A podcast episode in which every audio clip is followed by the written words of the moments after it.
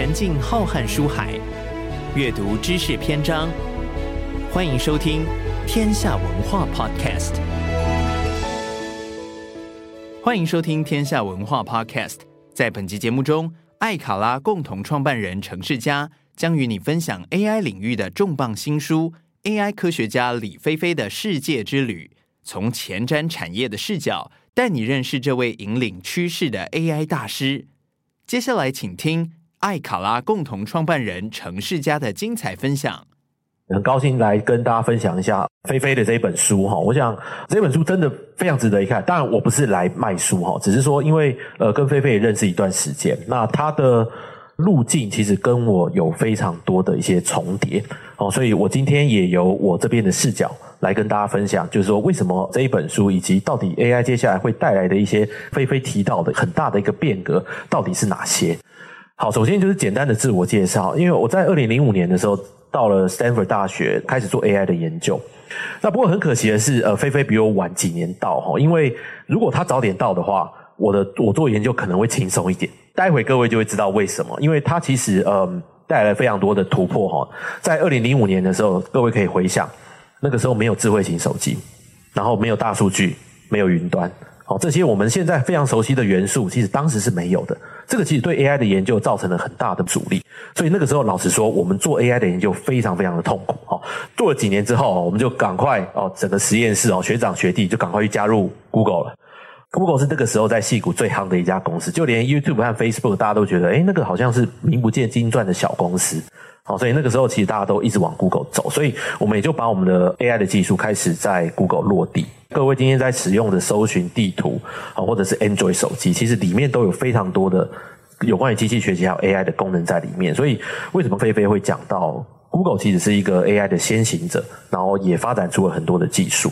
那后来离开了 Google 之后，在二零一二年就创办了爱卡拉。那其实我们也是以提供 AI 的 Total Solution。给我们的企业主为主，好，这大概就是呃我在 AI 领域的一个历程。那算算从二零零五年到现在，也大约是十八年，将近二十年的一个时间这样子。好，这个是呃艾卡拉在做的事情，我想就我们就用一页快速的带过哈，因为呃菲菲其实有提到 AI 是一种通用型的技术，它不只是在科技的领域，它用在人文、用在社会、能源，还有各种零售、娱乐。它是一个通用型技术。什么叫通用型技术？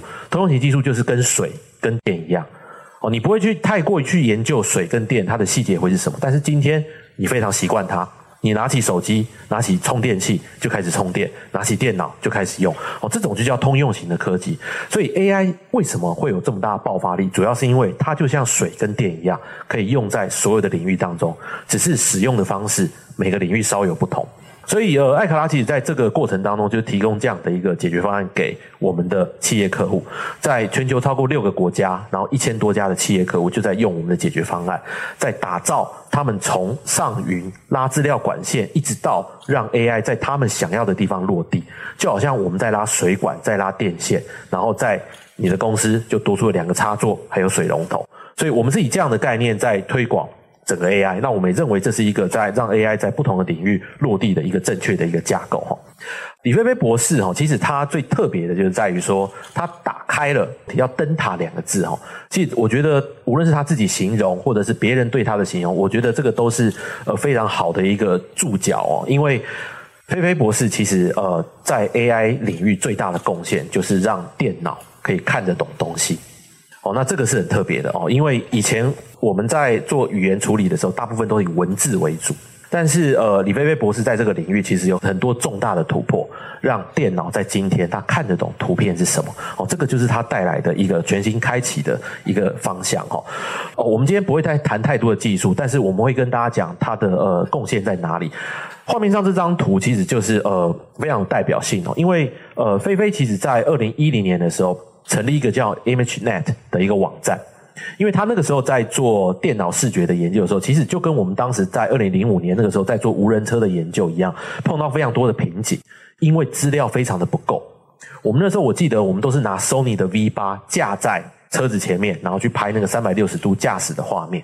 哦，那个其实是很土炮的一个做法哦。现在都已经有这么多的行车记录器，iPhone 插在车子上也变成一个行车记录器。所以我们那，但我们那个时候资料非常缺乏，所以在电脑视觉的研究其实进展非常的缓慢。菲菲后来也发现到这个问题，所以他创立了这个网站。这个网站做什么呢？很简单，他收集图片，他就是收集全世界品质非常好的一些图片，把它当做电脑视觉可以运用来训练 AI 的一个素材。那到今天为止，它这个图片网站哦，已经有超过两百万张，就是非常高品质的训练的资料。它其实就大力推动了哦，这个这个电脑视觉的研究。图上的这个图表呢，讲的是说，在成立这个网站的同时，也成立了一个比赛，号召全世界的好手，然后来挑战这个电脑视觉这个很难的问题。什么很难的问题呢？对人来说太简单了，就是在图片当中分辨猫和狗。哦，他就要让电脑做这件事情。那各位可以看到，这个比赛从二零一零年开始举办哦。图上的其实是错误率，哦，这个蓝色的这个条纹柱状图，这个是电脑的错误率。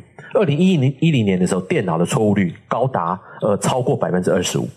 但是你看到到二零一七年，它一路往下降，尤其在二零一二年的时候，它有一个非常大的降幅。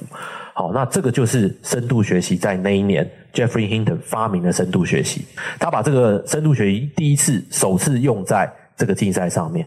把电脑视觉的错误的几率降到非常低，从此以后就不断的进步。到二零一七年，其实在二零一五年的时候，电脑的分辨猫和狗的能力已经比人类还要好了。所以红线是人类的错误率，就是说我们随着年纪或者是整个社会，就是大家偶尔就是会看走眼，把猫当成狗，把狗看成猫哦。但是电脑其实在二零一五年的时候，错误率已经比人还要低了。那人类的错误率是不太会变的哦，因为我们是。自然的生物哦，所以错误率不太会变，但是电脑却一直在进步。那为什么只到二零一七年这个资料呢？因为学界还有产业界认为这个比赛没有必要再办了，因为。电脑的视觉已经够强，所以在二零一七年之后，这个比赛正式的停办。电脑视觉基本上已经正式超越人类的视觉。哈，我讲这就是菲菲在二零一零年创造这个网站之后，还有这个竞赛之后，它带来了一个就是等于是利用群众智慧的方式来发展 AI。好，这边就是一个简单的示意图。我们刚刚一直在讲猫猫狗狗，这个的确就是电脑视觉取得突破的一个题目。哈，就是让电脑。看一张图片就能够分辨里面到底是猫还是狗，并且把它圈选出来，所以电脑视觉就有很大的这样的一个进步。这边作为一个示意图，给大家做一个参考。好，那二零一七年之后，其实飞飞还是在呃电脑视觉领域持续做出贡献。这个时候有更多的英雄好汉汇集哈，所以。Transformer 是呃，大家都知道这电影名称变形金刚哦，但是大家把这个技术取名在这个 AI 技术里面，它现在已经是一个 AI 最重要的基础架构。如果在座的各位有听过语言模型、大语言模型这些东西，现在几乎所有模型的基础都是用变形金刚搭建出来的。那这个是 Google 在二零一七年发明的一个技术，所以呃，这个技术不只是让 AI 在语言处理方面更强，在图片方面。能力呢也得到大幅的提升哦，所以在二零一七年之后，这个技术一出来，开始跟既有的电脑视觉的技术汇流，汇流之后呢，就让 AI 不只是辨识物体哦。刚刚我们讲的 AI 是分辨狗和猫，但是它无法去理解说，诶，猫的背景是什么？猫现在的心情是什么？它可能不知道。但是有了这个技术之后，现在的 AI 它其实是可以去叙述图片在说些什么哦，以这个。GPT 就是我想大家应该知道，OpenAI 最有名的一个聊天机器人，它推出了视觉的能力，在今年九月。好，那这边就是一个很简单的例子，就是说最左我因为字比较小，我大概稍微讲解一下。最左边的是说，他去问这个 AI 说：“诶，我现在有三张发票在手上，那我用手机拍给你，你帮我算一下，我要缴多少税？”他就把这个问题就丢给了机器，结果机器就帮他扫描之后，就发现，诶，你你这边购买的品项是什么？那你可能要被课多少的消费税？哦，这是一个很惊人哦，因为这可能连人都算不好。好，我们就看右边数过来第二张，大家都知道台北一零一这个图片，我们丢给 GPT for V 的时候，他就说，哦，这个是在台北的一个地标，叫台北一零一，它是世界上最高的一个大楼之一。这是在没有任何额外学习的情况之下，我们把一个赤裸裸的图片直接丢给 AI，它就能辨识出来它是台北的一个地标。哦，所以其实 AI 到现在已经有这样子的能力了，就是说它不只是去辨识里面有什么，它还跟你讲整个情境，然后还去理解它的背后的背景资讯是什么。所以这个就是我们刚刚讲到的变形金刚跟菲菲博士在这个电脑视觉上面的开创河流之后所创造出来，AI 现在可以理解图片这件事情。所以大家就会发现，哇，那科技已经这么厉害了，那到底我们接下来还会发生什么事情？所以这个时候。矽谷，我想就兴起了一个氛围哦，就是科技乐观主义。那我想这件事情其实跟菲菲博士他后来成立了这个人文 AI 学院非常有关系。为什么？因为科技乐观主义其实是蛮酌情，而且是在光谱另一个极端的对科技的一个想法。基本上这些人就是矽谷的这些创投或者科技的领导者，他们认为科技可以解决所有的问题哦，这个这就是一个很强烈的一个主张哦。但是呢，当人们去挑战这个信仰的时候，说那科技也会造成很多副作用，比如说失业，好，比如说能源或者污染这些的问题，那怎么办？那科技乐观主义的人就会说，那我们就用更多更好的科技来解决它。哦，所以这个就是科技乐观主义，他们觉得这辆这一辆火车竟然不会停下来，但是呃，我们觉得科技可以解决所有的问题。哦，这个就所谓的科技乐观主义。哦，好，但是事情真的是这样吗？哦，呃，画面上我想前一阵子 OpenAI 那个的新闻，哦。全世界都非常的关注哈，其实在这背后哦，这是一张梗图哦，其实就是网友提供的，就是说把它做成是一个权力游戏的这个剧照哈。那其实它背后呈现出来的，其实是对科技两种不同的看法还有分裂，一个是觉得科技要不断的加速。第二个是科技不能再进步这么快，因为还太多社会的问题我们还没有解决，所以他们左派叫做 EACC，就 Effective Acceleration，就是说我们要不断的加速、加速、加速，所有的问题自然会解决，剩下的都是副作用，剩下的都是那些悲观的人，剩下的都是想要拖慢我们脚步的人。另一派的叫 Decel，是 De-acceleration 的意思，就是说他们觉得。要放慢一点，先把 AI 的安全性还有社会的安全网先做好，我们再把科技再往前推。哦，那我想大部分人其实在这两个极端当中，其实光谱都会自己选择适合的位置站，也没有一定正确的答案，只是说我们到底要多快。所以，其实我们在看到底对我们自己的影响是什么？这张图其实就很有代表性。AI 其实在撰写商用文件这件事情，可以带来百分之七十的生产力的提升。也就是说，你以前可能一个礼拜工作五天。好，在做商用的文件，你现在大概做一天到两天，你就可以把你的工作做完了。哦，这个是 AI 可以带来生产力提升，但再来呢，怎么办？就是说你要做更多的工作吗？还是说你要兼差变成一个斜杠？这个就是社会会面临的一个问题。最右边是令人意外哈，就是 AI 原本软体工程师认为自己是发明 AI 的人，所以绝对不会被取代。但是 AI 对写程式的人带来生产力提升是百分之一百二十五，所以现在非常多的矽谷在裁员，因为他们发现，呃，我左手裁掉软体工程师，右手招募 AI 工程师，我的成本可以大幅的降低。所以就连工程师本身他也受到很大的影响，因为当生产力的提升是百分之一百二十五的时候，表示你写一行程式，电脑可以写二点二五行。也就是电脑比你的生产力更高，好，所以这个就是社会带来的冲击。但是科技乐观主义认为这些问题终究会解决，所以他们只是想说，我只要有更好的科技就够了。但实际上，其实这样还是不够哈。高盛在今年也发布了一个报告，那他们更细致的去看每个职业受影响的程度，因为 AI 取代工作，并不是突然一天有一个机器人从这个这道门走进来说，你被我取代了，请你回家，不是。